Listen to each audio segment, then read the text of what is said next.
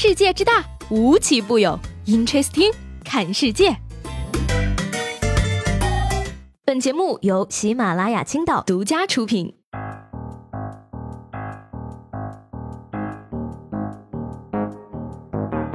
Hello，各位好，欢迎收听本期的 Interesting，我是西贝。昨天有很多朋友问我啊，说声音怎么怪怪的，是不是生病了？那我在这儿就要澄清一下了啊，不是因为生病了，而是呢，昨天录音的那个点儿，你们也知道，已经凌晨三点了，而跟我住在一个房间的小姐姐呢，早就睡觉了。那我为了不打扰到她呢，只能压低声音，结果呢也很让人满意啊，她并没有听到半夜发神经的我，反而呢是住在隔壁的大哥，在我录完音之后呢，清晰的骂了一句。那今天呢，其实有一大部分的时间呢，都是在大巴车上度过的啊。于是呢，无聊的我就开始刷手机，看到很多人在这个微博上问啊，说这个全球变暖会不会导致南方的蟑螂逐渐往北爬呢？嗯放心吧，朋友们，不会的。路途那么遥远，爬多累呀，他们是飞过去的。春天到了呢，南方的蟑螂飞向北方，一会儿排成一字，一会儿排成人字。等到秋天呢，蟑螂又飞回了温暖的暖气管子里。那希望呢能够早日实现这个蟑螂的资源共享啊，让北方的孩子们呢也能骑着蟑螂上学。其实呢，与其担心蟑螂啊，不如担心一下自己会不会吃胖。说这个美国耶鲁大学的科学家们发现呢，在去除某些基因的时候啊，肠道细胞呢不会让脂肪分子进入体内，而是随着排泄物一同排出体外。那他们呢也是在小白鼠的身上做了实验，结果也非常的符合预期。那科学家表示呢，以此为基础呢，可能会创造对抗肥胖的新方法。Amazing！哎，我觉得呢，与其研究这个呀，不如研究研究为什么点开减肥视频后的我。又饿了呢。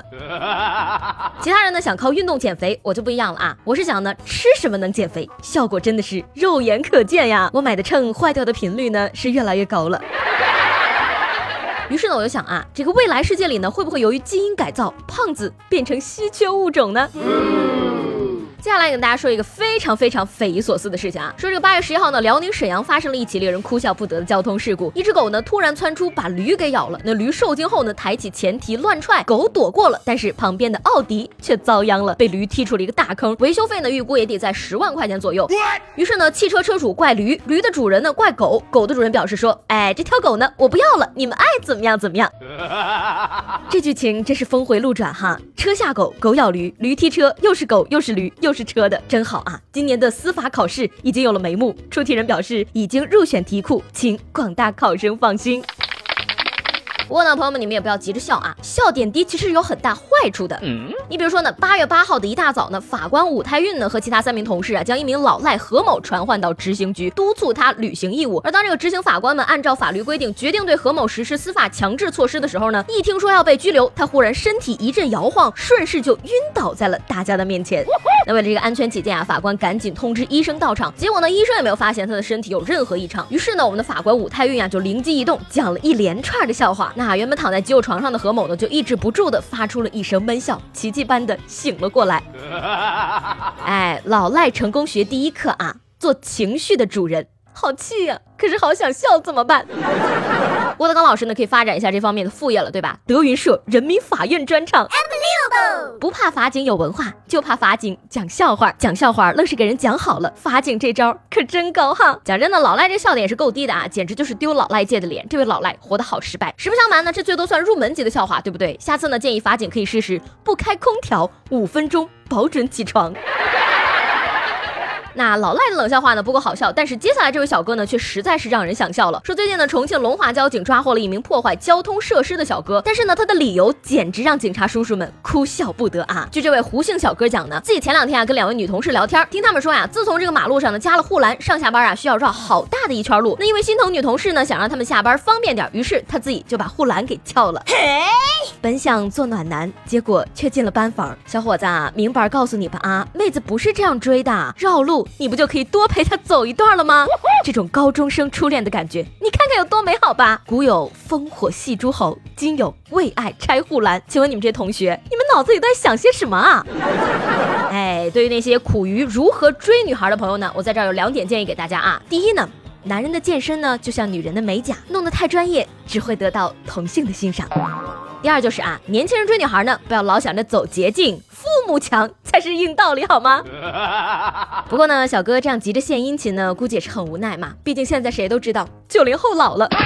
你比如说吧，我妈就天天催着我去相亲去结婚，那我呢自然也是有一套反驳她的道理的啊，我就跟她说，妈，你不要催了，我才二十二，你看人家舒淇四十才结婚嘛。可是没想到呢，这个时候我妈悠悠的飘出了一句，舒淇看起来可比你年轻啊。谈什么恋爱嘛，还不够生气的。你要是真想体验谈恋爱的甜蜜，不如去看一部偶像剧嘛，什么《甜蜜暴击》呀、《极光之恋》呀、《爱情公墓》啊，是吧？那说这儿，我就想问大家了啊，看过了那么多的偶像剧，你最讨厌其中的哪种剧情呢？你比如说我吧，我就最讨厌那种男女主不用工作，只为爱情烦恼的剧情。昨天节目中呢，让大家一人来一句以我还是很喜欢你为开头的撩妹情话啊，很多朋友可以说是发挥了自己的聪明才智啊。你比如说墨菲绿意，他说我还是很喜欢你，就像我喜欢钱一样，来得快，去的也快呀。这位叫做我才两岁啊的朋友说，我还是很喜欢你，像期末考试离不开笔。最扎心的是这位叫做我叫 Coco 的朋友啊，他说我还是很喜欢你，像拖更的 Interesting 突然来袭。不过呢，他后来又补了一句啊，说让我注意身体，出差回来再更。其实呢，这句话对我来说真的是很有诱惑的。但是呢，你们也知道啊，我这么一个负责任的主播，怎么可能拖更呢？对不对？